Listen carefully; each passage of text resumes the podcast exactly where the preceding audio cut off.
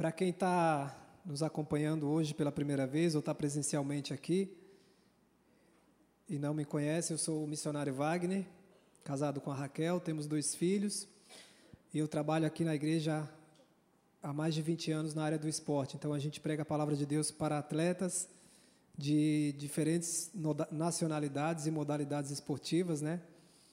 E, e é muito bom poder servir a Deus porque alguns atletas não, não chegam profissionalmente onde pensam, onde sonham, onde desejam. Mas outros acabam é, chegando muito mais longe. Deus faz muito além do que pede, pensam ou imaginam. Então, alcançam multidões aí nesse mundo todo, tem milhões e milhões de seguidores em redes sociais. E quando esses atletas eles têm o conhecimento da palavra de Deus, fica muito melhor porque eles vão refletir tudo isso. Onde Deus os leva, eles vão refletir a glória de Deus. Recentemente vocês têm visto aí um atleta do Flamengo, o Pedro, fazendo libras, né? E falando Jesus é o caminho, a verdade e a vida. Outro dia ele, outro dia ele fez Jesus ama você. É, eu tô, estou fazendo aqui porque elas estão fazendo igual, mas eu não estou fazendo igual. Tá? Olha, como que é o Jesus? Né? Só estou mostrando mais ou menos que o pessoal da Libras aqui está tá trabalhando aqui também, como é importante essa área, porque também precisa de pessoas para semear a palavra nesses, para esses irmãos, para essas irmãs. E é maravilhoso ver que através do esporte se alcança tudo isso. Como através da música, como através de, de cada profissão, através de medicina, né? Eu estou lendo um livro que fala sobre muitos missionários, e um dos missionários é Hudson Taylor. E aos 21 anos ele decide abrir mão da vida dele para ir para a China, para servir a Deus, estudar medicina e fazer diferença ali naquele lugar. E isso há 1800 e não sei quanto. Foi, meu, era muito difícil. Eu estava vendo a, o tempo de viagem que ele fez de navio, de Liverpool, na Inglaterra, até Xangai, na China, deu quase seis meses. Falei, meu Deus, seis meses no navio. Hoje você pega um avião, 12 horas você está na Europa, mais 12 está no Japão, dependendo do trânsito, né? Brincadeira que avião não tem trânsito. Né? Mas a facilidade que tem hoje. E o cara passou seis meses só para chegar lá. E aí ele foi se despedir da mãe dele. E, a, e ele mandou uma carta para a mãe, porque não dava para pegar o WhatsApp, né? não tinha naquela época. Falou assim: não, eu não vou querer ir aí, porque se eu for, vai ser o nosso último abraço, então vai ficar aquela tristeza, então fica aí e tal. Mas mãe não tem como aguentar isso, né? A mãe foi lá, deu um jeito e foi lá no Porto para se despedir dele. E aí arrumou a caminha lá que ele ia passar os meses, ficou conversando um pouco, dobraram os joelhos lá, oraram.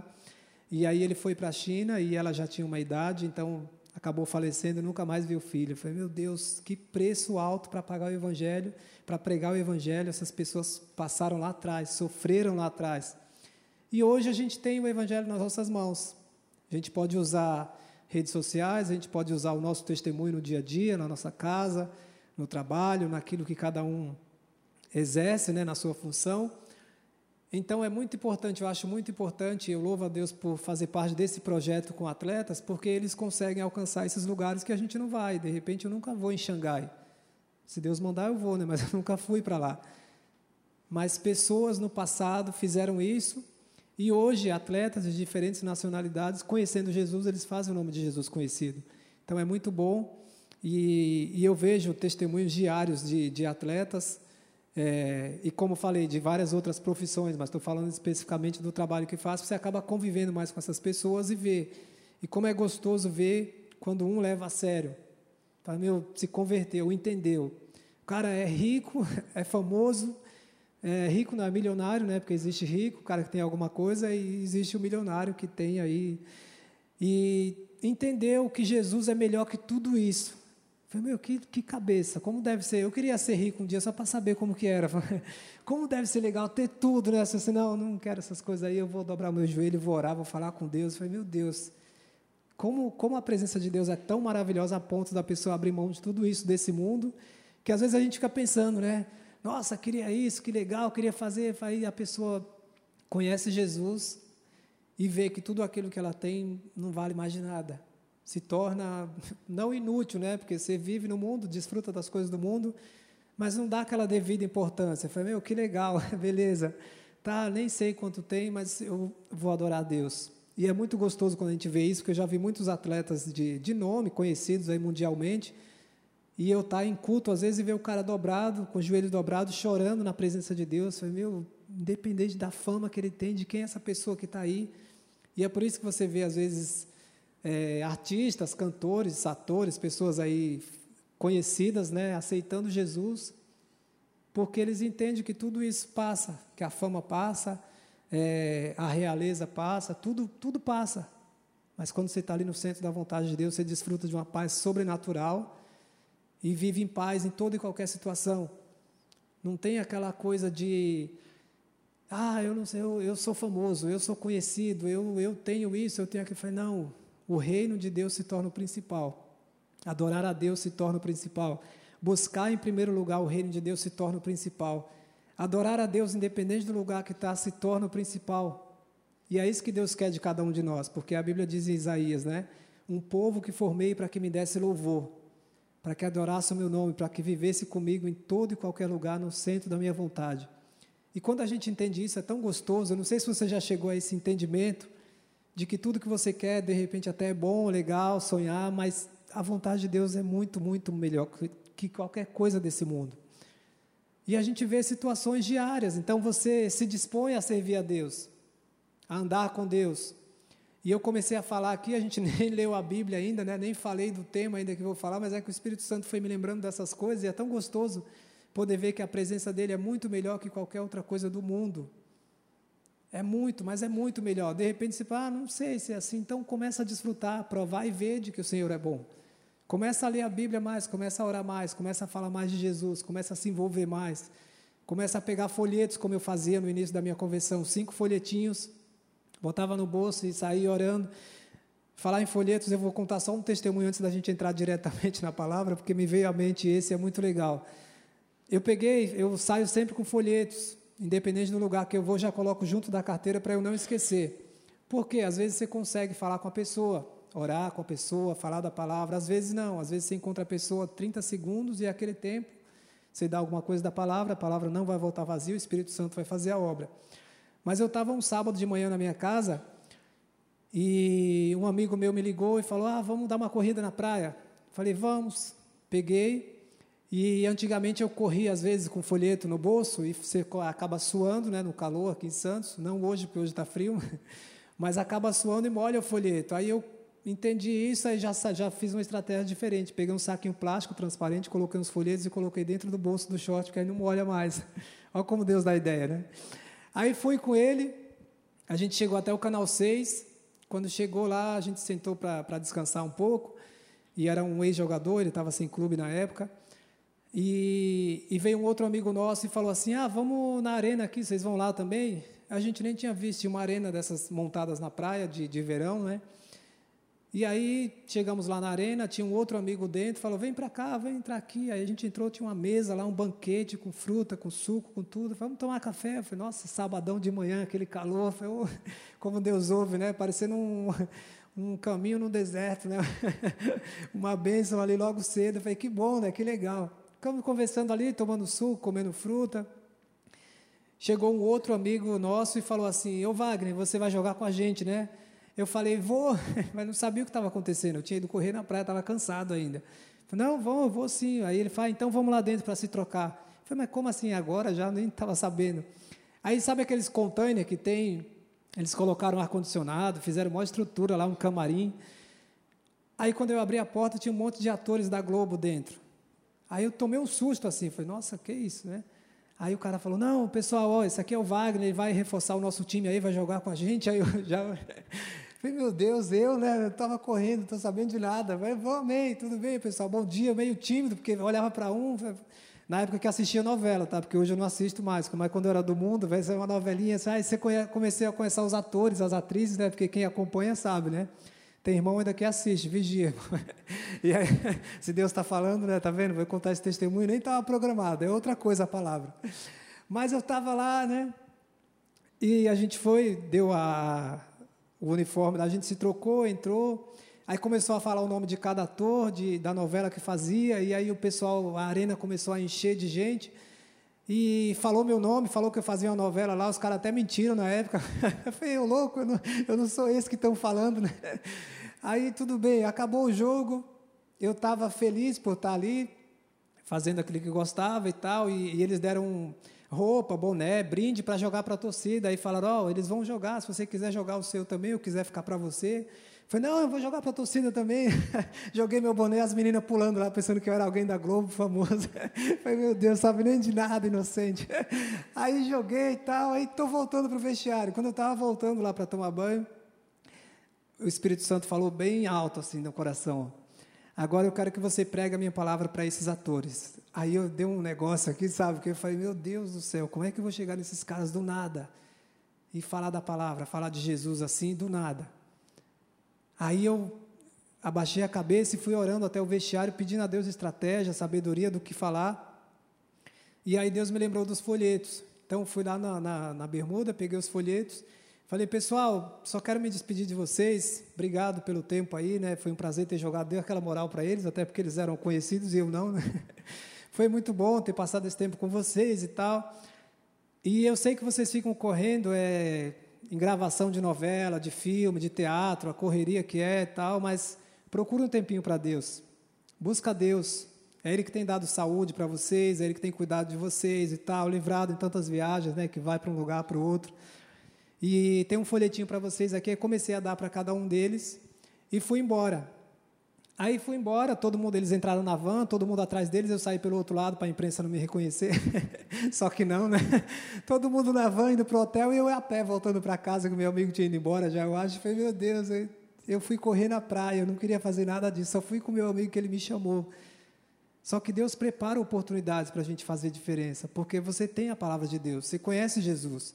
Você não pode guardar, como Paulo diz, nós temos um tesouro guardado em vasos de barro. Nós somos barro, nós somos pó. A Bíblia diz que a gente vai morrer e vai voltar para o pó. Mas o tesouro que a gente carrega é valioso demais. E quando as pessoas conhecem esse tesouro, o coração deles muda.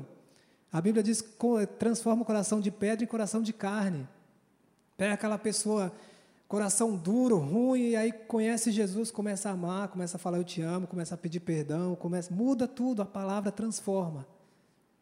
Só que às vezes, para a gente já entrar nesse no tema da palavra, às vezes a gente passa por momentos difíceis, por situações difíceis, né, que é normal no dia a dia, e aí a gente às vezes deixa de falar de Jesus, deixa de orar, deixa de ler a palavra, começa a fechar o coração, começa a pensar que Deus esqueceu, que Deus não me ama, que Deus não me quer. E a gente vai ver hoje nesse nessa história, nesse tema que Deus colocou no meu coração, porque eu compartilhei essa palavra com alguns atletas na quinta-feira. E aí, quando o pastor Moisés falou que eu ia pregar hoje, eu fiquei pensando, falei, Deus, você começa a orar, porque tem, a Bíblia é tão rica, né? E você fala, o que, que eu vou falar? Mas não é o que eu vou falar. Deus, me dá direção para falar aquilo que é da tua vontade. Então, o Espírito Santo me direcionou a, a falar sobre esse tema, até porque alguns atletas ouviram, poucos, e, e vocês estão aqui. Se de repente você é atleta, independente de ser atleta ou não, mas é a palavra que vai servir do mesmo jeito. E claro, lá eu coloquei um contexto esportivo, né, mas aqui a gente vai falar da palavra literalmente, como o Espírito Santo quer que a gente use a cada dia para a glória dele. Amém? Então eu queria que você abrisse a sua Bíblia no livro de Gênesis, capítulo 37.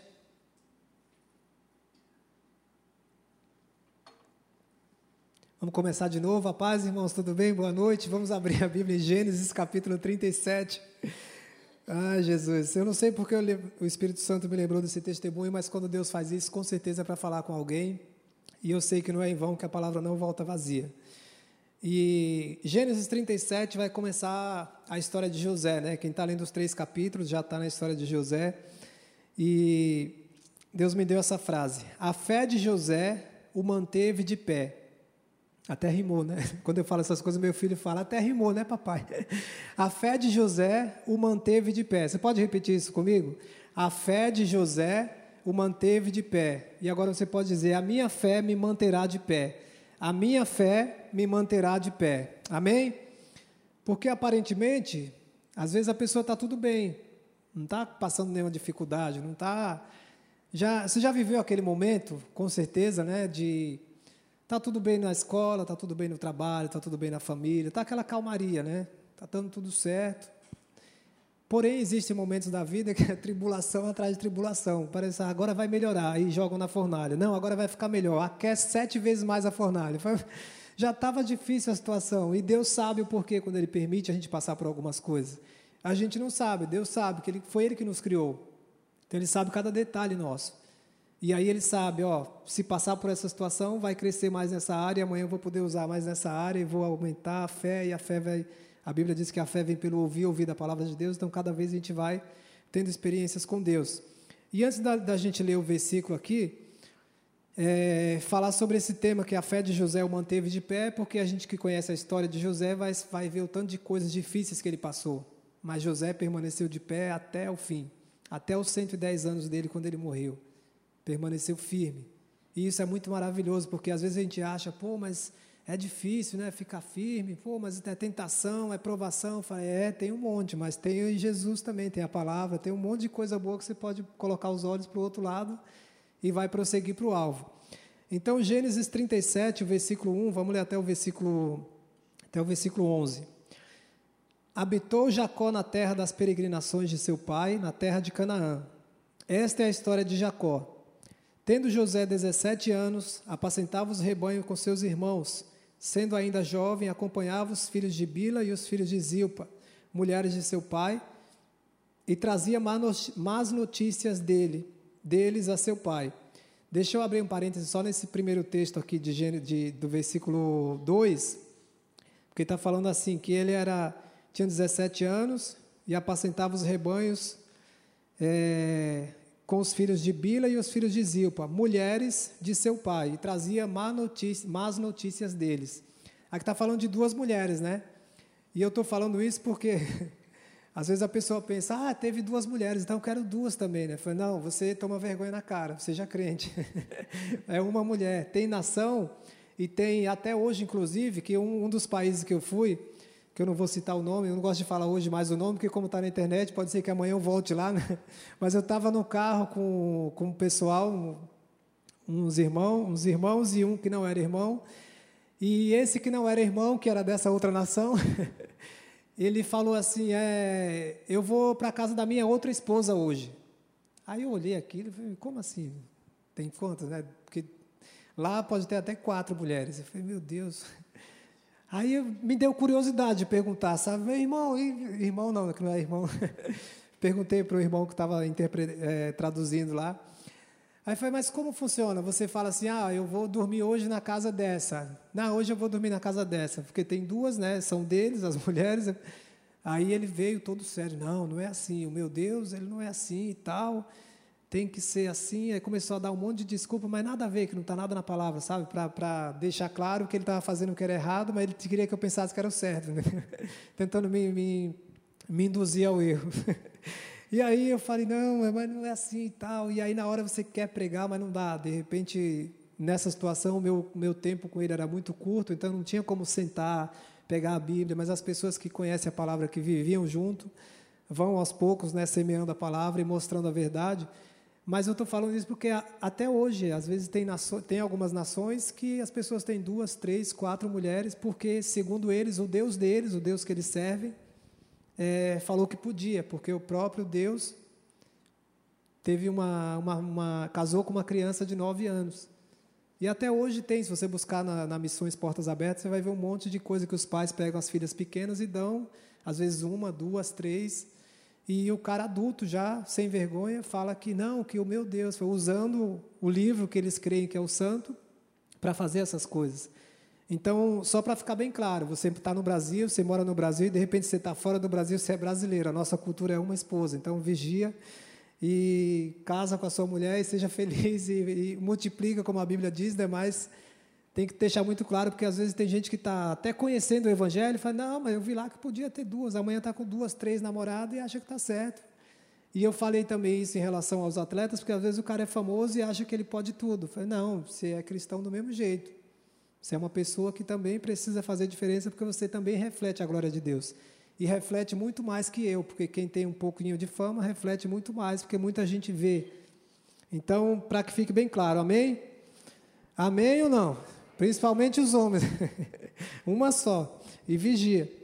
Versículo 3, Gênesis 37, 3. Ora, Israel amava mais a José que todos os seus filhos, porque era filho da sua velhice e fez uma túnica talar de mangas compridas.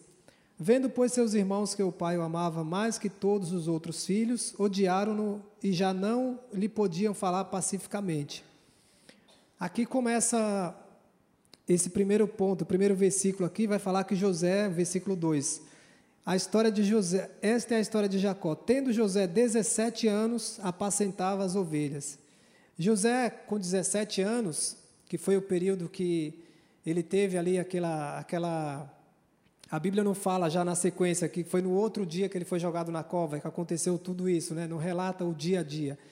Mas, teoricamente, 17 anos, que é onde inicia a história dele, ele recebeu informação, ele recebeu a palavra. Então, a base dele, a adolescência dele, a juventude dele foi muito boa. Eu, graças a Deus, recebi a palavra na minha adolescência também. Então, você recebe e aí você escolhe. Você recebe a palavra, decide obedecer ou não. Tem gente que está ouvindo até hoje e ainda não tomou uma decisão. e eu falo isso porque um, um irmão que a gente ama muito, um dia falou para mim, Wagner, eu ouvi a palavra durante 10 anos. Ia para a igreja, ouvia, mas não tomava uma decisão de servir a Deus. E um dia eu falei, não, vou aceitar Jesus, vou mudar de vida. Eu falei, mas precisou 10 anos. Porque às vezes a pessoa vai para a igreja e acha que está tudo bem. Não, mas eu vou para a igreja sempre. Eu falei, mas não é só ir para a igreja. É o seu relacionamento diário com Deus. É em casa, é no trabalho, é no dia a dia, é no momento de oração, é no seu assós com Ele. Então José ele recebeu até os 17 anos, porque o pai dele era o Jacó. E a Bíblia vai falar do Deus de Abraão, Deus de Isaac e o Deus de Jacó. Então, com certeza, Jacó e a mãe Raquel instruíram bem José, até o período antes de Raquel morrer, né? Então, teve o período que José foi instruído, e você tem recebido hoje a palavra de Deus. Independente da sua idade, absorva a palavra de Deus, guarde a palavra de Deus no coração. A Bíblia diz: guarda a tua palavra no meu coração para não pecar contra ti. Então, guarda a palavra, receba a instrução. Você recebe a instrução na escola, na faculdade, recebe instrução profissional, Porém, o principal tem que ser a palavra, porque é a palavra de Deus que vai fazer diferença nas nossas vidas e que vai nos manter de pé nesses momentos difíceis. Então José foi bem instruído, guardou a palavra no coração, e aí vem o tempo dos sonhos, o versículo 5. Vai falar que José teve um sonho e o relatou a seus irmãos, por isso o odiaram ainda mais. Pois lhes disse: Rogo, rogo-vos, ouve este sonho que tive. Atávamos feixes no campo, e eis que o meu feixe se levantou e ficou em pé, e os vossos feixes o rodeavam e se inclinavam perante o meu. Então lhes disseram seus irmãos: Reinarás com efeito sobre nós, e sobre nós dominarás realmente? E com isso tanto mais o odiavam, por causa dos seus sonhos e de suas palavras. Versículo 9: Teve ainda outro sonho e, preferi, e o referiu a seus irmãos, dizendo: Sonhei também que o sol a lua e onze estrelas se inclinavam perante mim. Contando a seu pai e a seus irmãos, repreendeu o pai e lhe disse: Que sonho é esse que tiveste? Acaso viremos eu e tua mãe e teus irmãos inclinar-nos perante ti em terra? Seus irmãos lhe tinham ciúmes, o pai, no entanto, considerava consigo este caso. Tem um, tem um texto que diz: guardava no coração. Recebia essas informações e ia guardando no coração. José começa a ter esse período de, de ser instruído na adolescência, de receber a palavra, aquela base sólida, forte, receber o alimento sólido. É, depois ele começa a vir esses sonhos. É, Deus tem sonhos e projetos e propósitos para cada um de nós. E por que, que, que Deus me, me deu esse, esse tema, principalmente esse em relação a isso? Porque é normal você sonhar, você planejar, você tem, ah, meu sonho era fazer isso. Meu sonho, eu quando era adolescente, meu sonho era encontrar uma mulher, uma esposa, a mulher da, vida, da minha vida e casar e ter filhos. E graças a Deus conheci a Raquel, hoje temos dois filhos. Então, teoricamente, Deus, teoricamente não, Deus realizou esse sonho. Era um desejo do meu coração, era um sonho. E aí fui esperando o tempo de Deus, orando, me preocupando em primeiro lugar com o reino de Deus, porque não dá para a gente falar assim, não, Deus, eu quero que você faça a sua vontade. Aí você começa a querer falar com uma, querer falar com outra, querer dar indireta, querer falar, não, você tem que fazer a vontade de Deus e no momento certo Deus vai dar direção para você falar com a pessoa certa. Porque Deus ele vai instruir. Você crê nisso? Você crê ou não? Tem que perguntar, porque hoje em dia, quando você fala essas coisas, as pessoas acham que não, não é bem assim. A pessoa tem que ir lá e pronto, faz tudo bem. Mas você pode também orar que Deus vai te mostrar, como a gente vê o exemplo de Gênesis 24, que é muito claro, quando Deus, é, quando Abraão chamou o servo e foi lá. Se você quiser, depois você, você lê esse texto para a gente não mudar o tema aqui. Mas quando a gente tem sonhos e a gente faz a nossa parte, espera o tempo de Deus, ora, vive aquilo que tem que viver no dia a dia, no tempo certo, Deus vai realizar os sonhos. Aquilo que é a vontade dele, aquilo que vai ser para a glória dele, ele não tem problema de realizar, de abençoar. Porém, existem os sonhos dele, que nesse caso, José não pediu isso. José não acordou e falou assim: Ó, hoje eu vou dormir e vou sonhar esses meus irmãos que têm raiva de mim, que têm ciúme de mim, que têm ódio de mim. Um dia eles vão se inclinar perante mim e vão dizer assim: Ah, tá vendo? José não falava isso. José foi dormir e acordou e ele vem todo até de maneira bem, como é que eu vou dizer, sem malícia, né? Falei, meu, tive um sonho de noite, ó, vocês iam se prostrar diante de... Falei, mas como assim, José? E os caras já tinham raiva dele, ele vem contra um sonho desse, aí eu dormi outro dia, outra bela noite, tive outro sonho, até agora é o pai e a mãe, até o pai fala, você quer, por acaso eu e a sua mãe, a gente vai se prostrar diante de você? Que história é essa, José? E a gente viu que esse sonho não era dele, foi Deus que deu esse sonho para ele para realizar no tempo dele, no tempo de Deus. Porque não é um sonho que, que é natural você pedir. Já pensou, você vai dormir, Deus me dá, eu quero, Senhor, eu quero que os meus irmãos, a minha mãe e meu pai se prostrem diante de mim. Você não sonha, você não vai orar pedindo isso, você vai pedir isso? Não existe. Só que Deus tem sonhos específicos para cada um de nós. E o de José foi esse, foi usar a vida de José para transformar uma nação e transformar o mundo. A terra naquela época não tinha comida e só no Egito. Então, por causa de José, de José e tudo aquilo que ele passou, que Deus sabia que ele ia permanecer firme, Deus permitiu ele passar. Então, Deus tem sonhos com você também. Você tem os seus sonhos? Amém, glória a Deus. Mas Ele tem sonhos preparados para cumprir, propósitos, planos para cumprir na sua vida. Porque Ele não te criou em vão.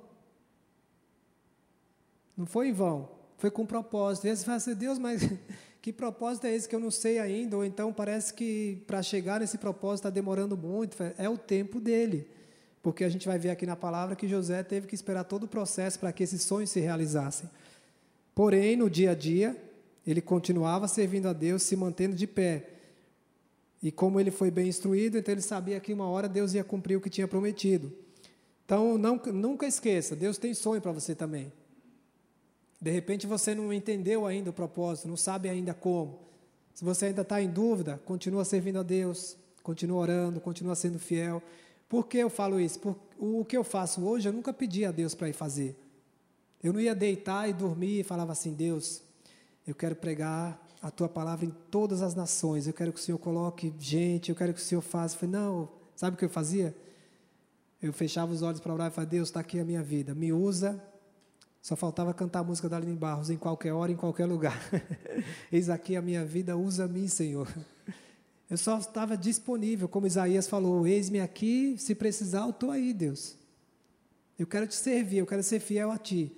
Ah, mas eu quero fazer, mas as pessoas não me ajudam, as pessoas não. Não, Davi não tinha ninguém ajudando Davi. Davi estava lá servindo a Deus, cuidando das ovelhinhas dele, aí Deus falou assim: o coração daquele menino é diferente. Eu vou usar ele para ser rei. Então, de repente, você está pensando que vai ser do seu jeito, no seu tempo. Calma, vai servindo a Deus onde você está.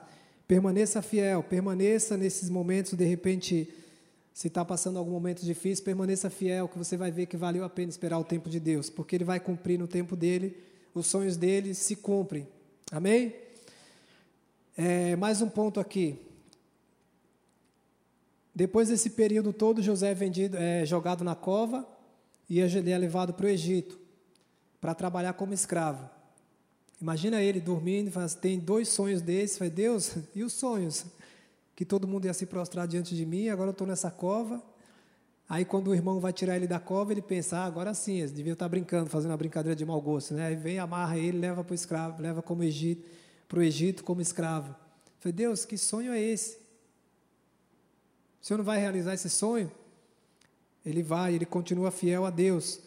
Eu creio que ele, nessa época não tinha esse louvor, mas eu acho que ele, cada provação que ele ia passando, Eu acho que ele cantava assim: cada vez que a minha fé é provada, tu me dás a chance de crescer um pouco mais. Você já ouviu esse louvor?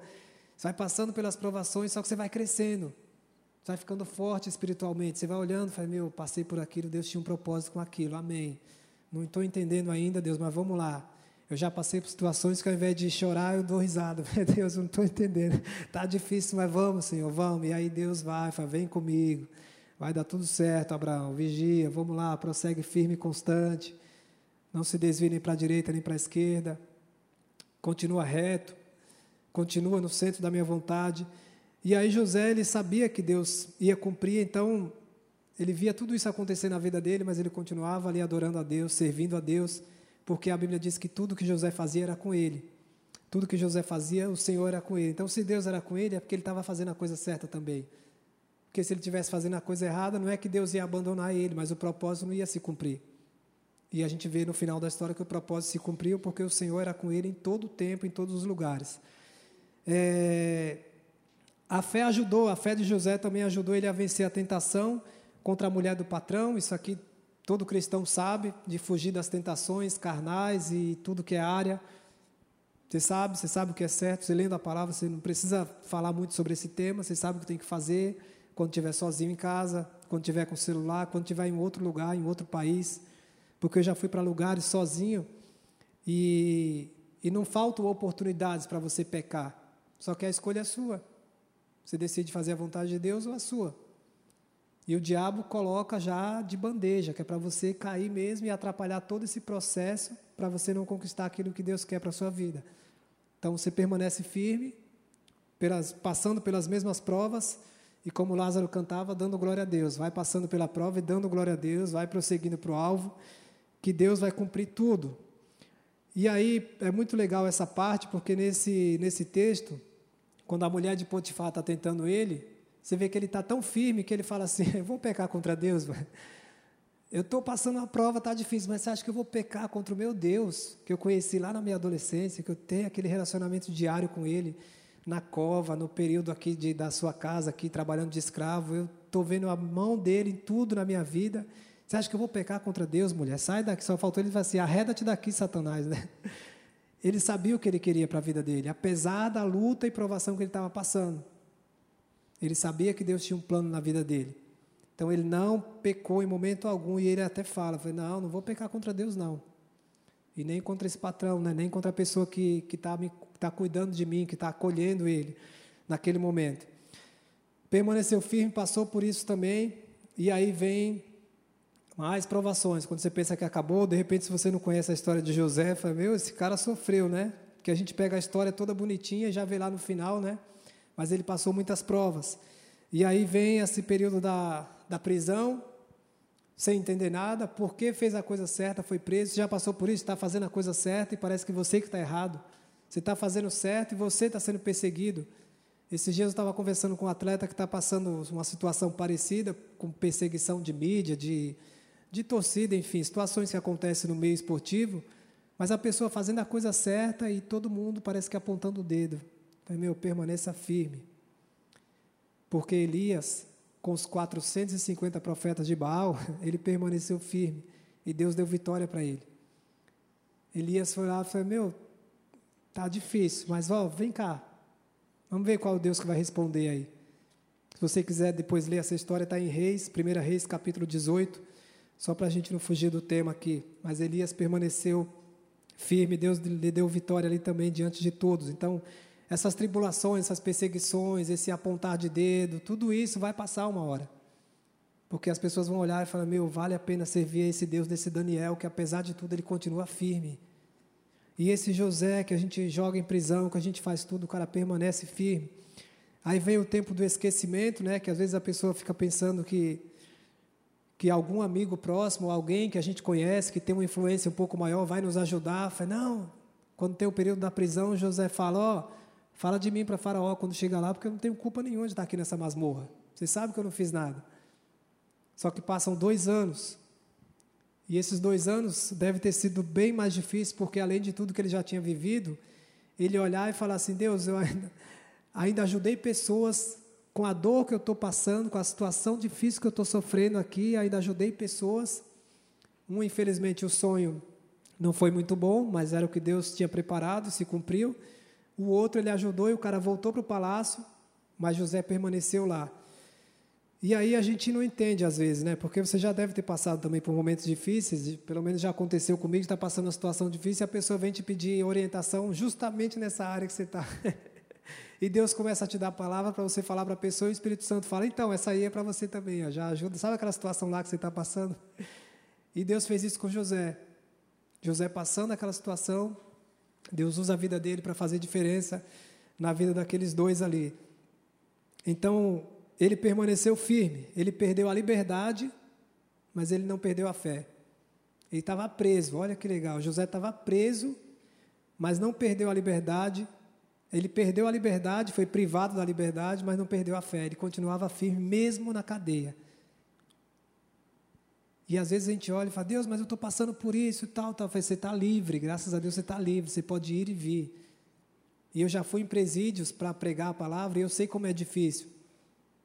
Só que, infelizmente, alguns a gente fala da palavra.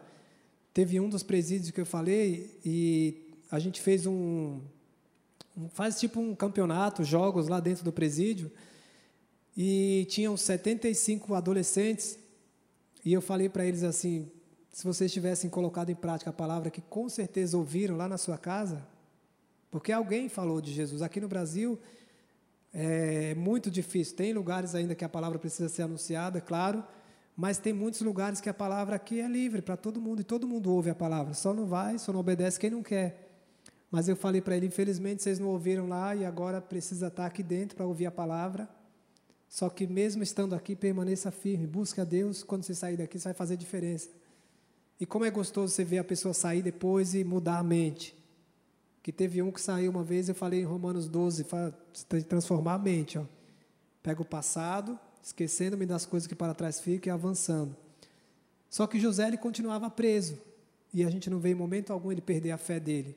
Ele continuava firme com Deus, fazendo diferença, inclusive no presídio, a ponto de tomar conta da cadeia. O carcereiro deu a chave para ele, falou: José, você, você, você é fera.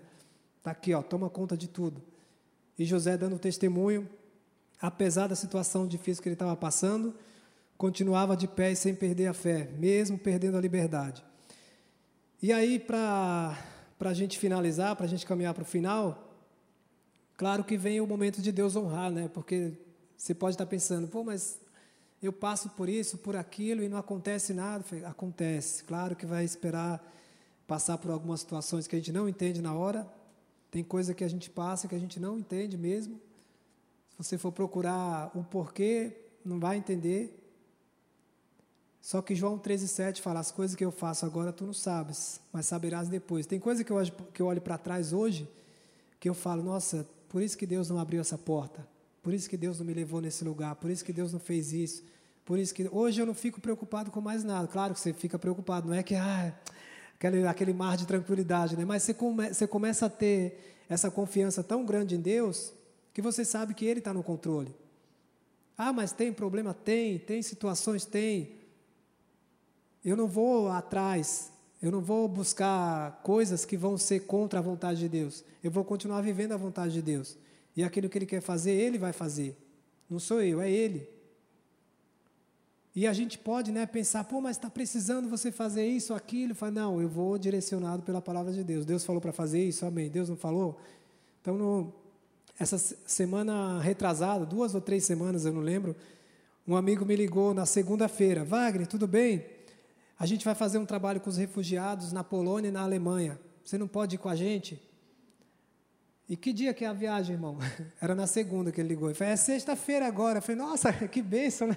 É logo ali, eu vou de moto, é tão simples. Eu falei, não, ó, ó, irmão, eu brinquei com ele até. Eu falei, olha, você lembra que Paulo e Silas louvaram e as portas se abriram e eles saíram? Eu falei, então eu vou louvar um hino aqui, se caso Deus abrir a porta, eu te, te aviso. Mas não, não sei se é uma semana, meu. É muito longe, é muito caro, é muito tudo. E eu não estou desesperado, não falei isso para ele, né? mas a gente não fica desesperado, ai caramba, tem que fazer porque é lá que é legal. Eu falei, não. Às vezes está pensando lá e Deus quer te usar na esquina. Deus quer te usar em São Vicente, em Bertioga, no Guarujá, nos lugares que está perto. Ah, mas lá não precisa? Precisa, mas Ele vai direcionar.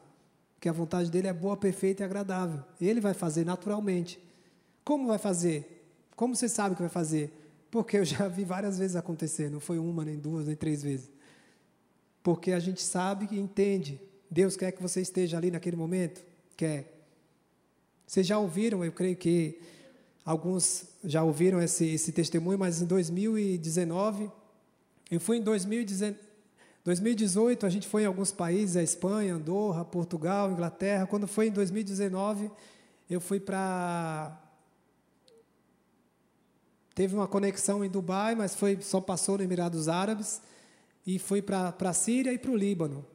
E aí, quando me convidaram para ir nessa, nessa viagem, que foi em 2019, é, logo depois veio a pandemia, né, que foi 2000 e 2020, né? Não, em 2020 eu fui. 2020 eu fui em alguns países também, Portugal, Espanha e Inglaterra, parece. Aí quando foi 2021, que foi esse período que eu eu lembro que eu saí de Portugal no último dia que fechou o aeroporto, que fechou tudo lá por causa da pandemia. Eu falei, tem que ir agora, né? Porque senão não vai dar certo, vai ficar um ano aqui. Aí saí, foi bem no período certo que Deus preparou aquele, aquela viagem. Aí 2021 ficou tudo fechado, não podia ir nem na esquina, né? Lembra? Quem, quantos lembram que disse? Não podia sair nem na esquina, né? Aí 2000 e não, 2020 todo e uma parte de 2021. Quando foi em 2021, eu fui para Itanhaém, aí, aí, fui depois em São Vicente, em Cubatão, comecei a fazer tudo de novo, como a palavra diz, em São Maria, Judéia os confins da terra.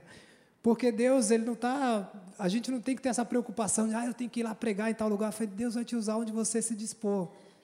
Se Ele quiser, se Ele vê que tem a necessidade de você pregar para uma pessoa lá fora, que está precisando, Ele vai usar o seu jeito, a sua característica, a sua alegria, a sua seriedade, às vezes o seu jeito de falar. Deus usa especificamente cada um.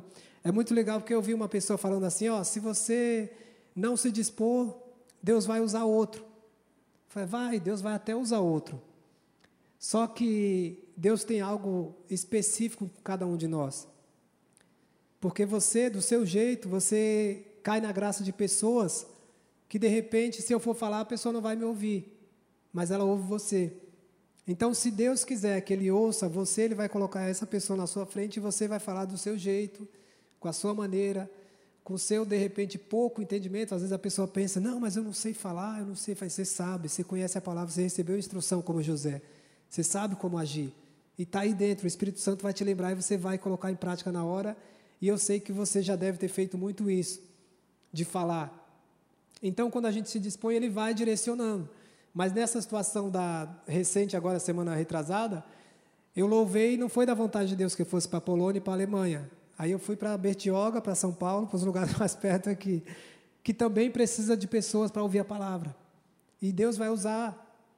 Mas como estava contando, só para voltar no, no testemunho do, de 2019, me chamaram para ir para esses países, para a Síria, para o Líbano, e eu estava orando para saber da vontade de Deus se era para ir para lá ou não. E Deus responde muito claro. Sabe os três capítulos diários que a gente lê? Sabe ou não? Amém ou não? Sabe, você lê ou só sabe? Eu falei, não, eu sei, eu sei, eu vejo lá no Instagram, mas eu não leio não.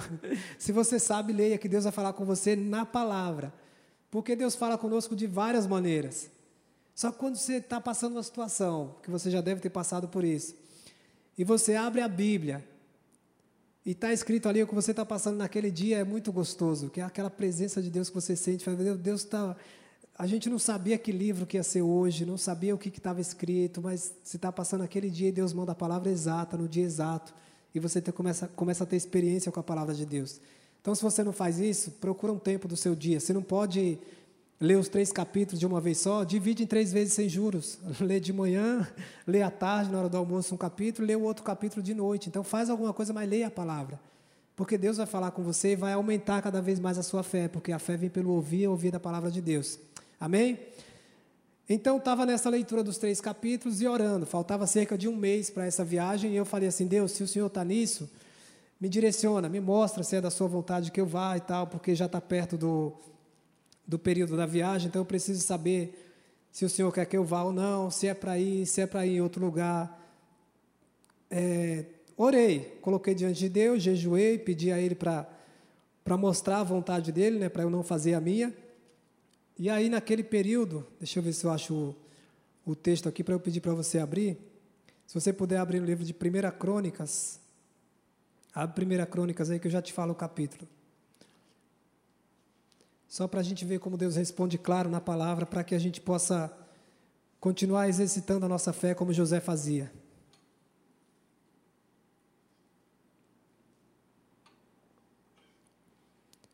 Primeira Crônicas, capítulo 18. Os dois países eram Síria e Líbano. Aí eu acordei para ler o capítulo do dia. Estava aqui esse capítulo 18 e no versículo 6 diz assim: 1 Crônicas 18, 6.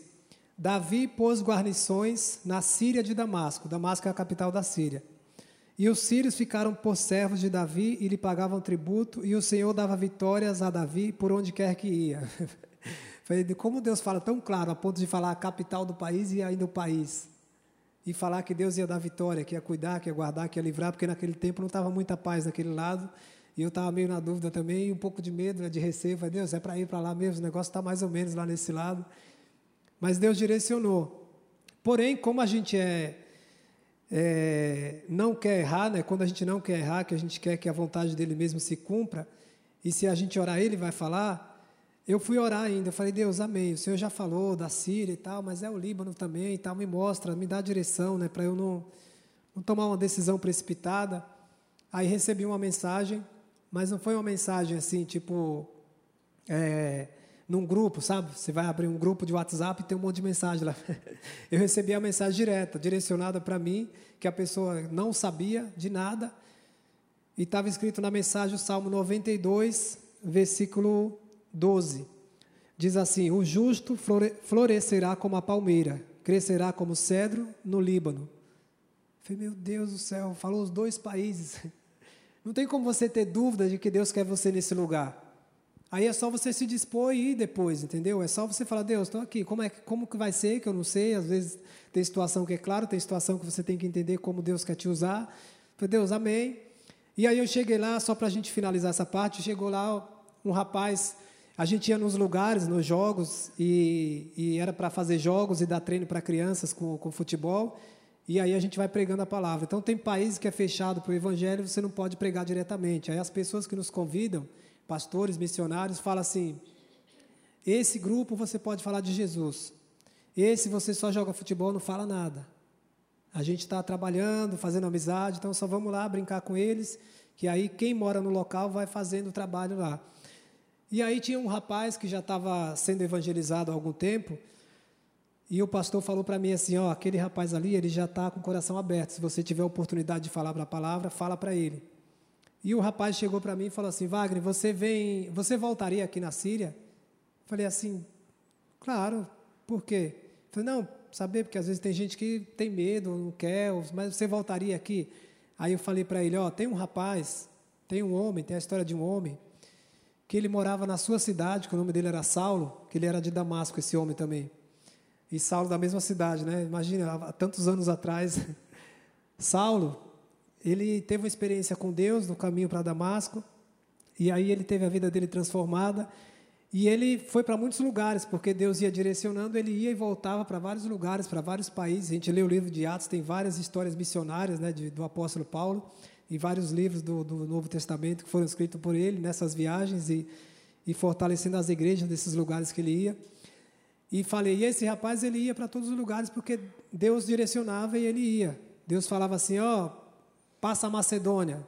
Foi dormir um dia, teve um sonho, vem para Macedônia. É muito legal como Deus fala claro, né? Porque quando Ele quer nos colocar em um lugar, nos levar em um lugar, Ele mostra, Ele direciona e a gente só obedece. E aí Paulo ia. Ah, agora vai em Roma, vai. Paulo obedecia. Então, se for da vontade de Deus que eu volte aqui um dia, eu sou mais ou menos como esse Paulo. Se Deus mandar, eu volto. Venho com o maior prazer. E aí ele me perguntou isso, e quando eu fiquei sabendo a história dele, ele era um professor que tinha ido estudar em uma outra, tinha ido trabalhar em outro país para ter uma condição financeira melhor. Professor de matemática, voltou, comprou uma casa e estava na casa dele tranquilo, aí veio uma bomba e destruiu a casa dele. E aí ele saiu de casa com o filho, de 10 anos, se não me engano, com a esposa, foi dormir na casa de um amigo. Quando chegou na casa do amigo, ele falou assim: Ó, esse quarto aqui você pode dormir aí, ou esse, tem dois. Aí ele falou, entrou. Quando ele entrou com a esposa, a esposa falou: Não, vamos dormir no outro. Aí saíram e foram para outro quarto. De madrugada veio uma bomba nesse quarto que era para eles dormirem, que a esposa pediu para ir para o outro. Aí ele fugiu dessa cidade que estava com muito conflito na época, foi para uma outra, e aí foi quando a gente conheceu ele e eu fiquei sabendo essa história. Eu falei, meu Deus, olha como Deus pega a gente de um lugar tão distante e tem uma palavra específica para falar para uma pessoa específica. Deus não podia usar outro? Podia, ele usa vários, mas eu estou contando um de, de milhões de testemunhos que tem, de que a gente vê e lê e recebe na internet e vê diariamente, né? Então, Deus ele vai nos usar. E você tem que estar disponível para fazer a vontade dele onde ele falar. Esteja sensível à voz dele. Independente da aprovação que você está passando. Por quê? Porque José estava passando tudo isso. E Deus pegou ele e levou ele para uma outra nação sem ele entender nada. Não falava idioma, não tinha um amigo perto, não tinha um parente, não tinha um conhecido para chorar com ele, para conversar. Não podia conversar com alguém, contar as dores dele, as situações difíceis que ele estava passando, porque era uma outra nação que não conhecia o nosso Deus, então não tinha nenhum irmão de fé para orar com ele ali. E mesmo assim José permaneceu de pé. Eu falei, meu, esse cara é demais, né? Como pode uma pessoa passar por tudo isso e ainda permanecer firme? Então não tinha como Deus não honrar. Não tinha como não chegar o momento da colheita. E foi isso que aconteceu na vida dele aqui, quando a gente vê no capítulo 1, é, capítulo 41, Gênesis 41, para a gente finalizar aqui. Gênesis capítulo 41,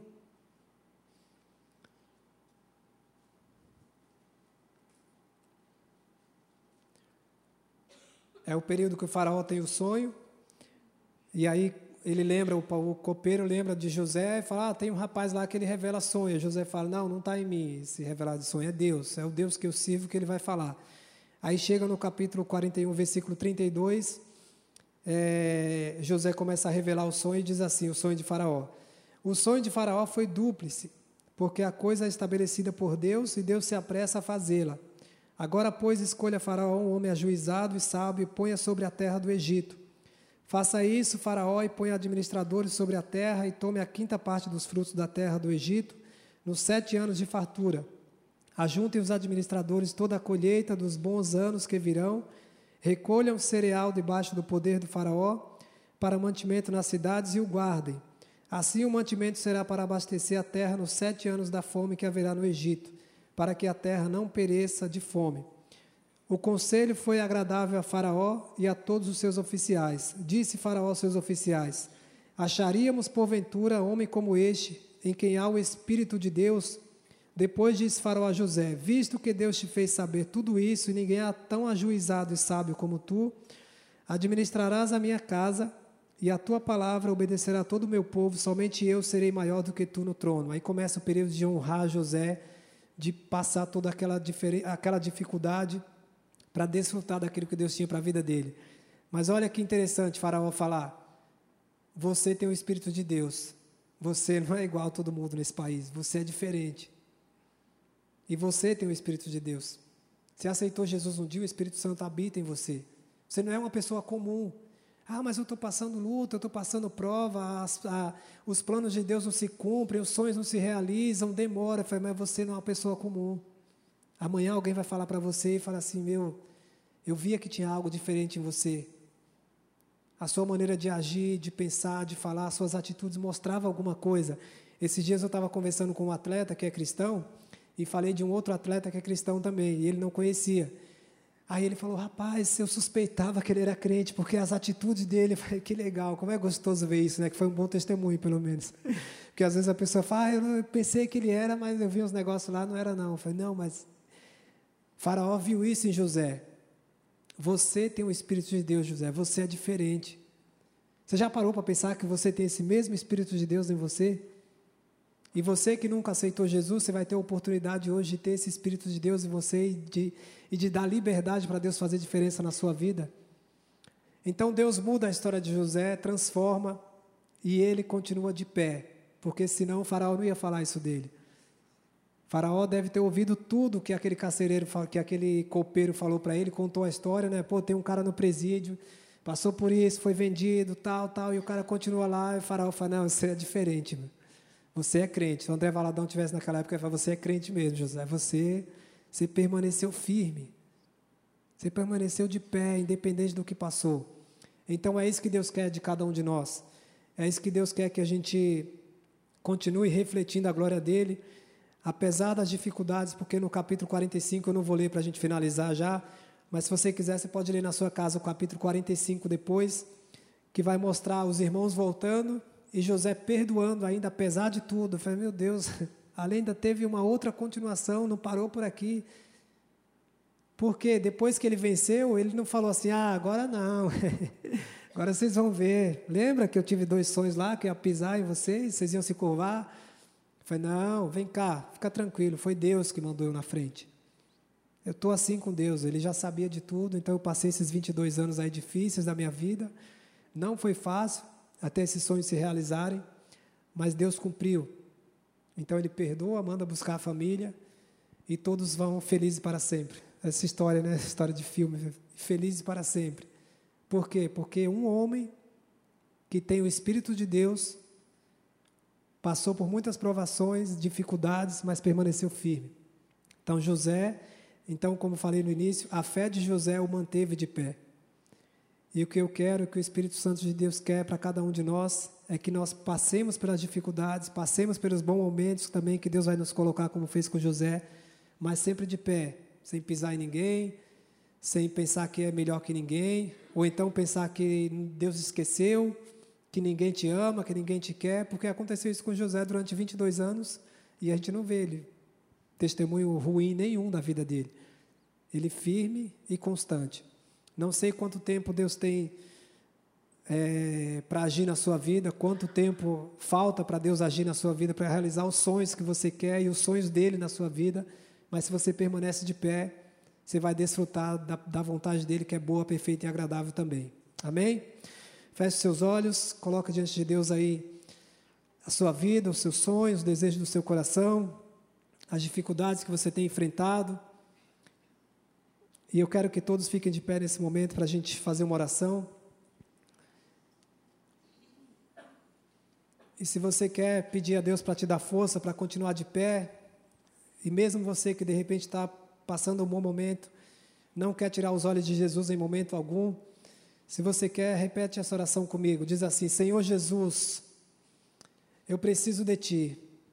Me dá força, me dá sabedoria e me ajuda a me manter de pé, a me manter fiel a Ti e a fazer a Tua vontade sempre. Não deixe que eu venha me desviar, nem para a direita, nem para a esquerda, mas que eu continue olhando para Ti, que é autor e consumador da minha fé. Eu te louvo e eu te agradeço, e eu vou continuar de pé, em nome de Jesus. Amém. Continue com seus olhos fechados, eu queria que você orasse.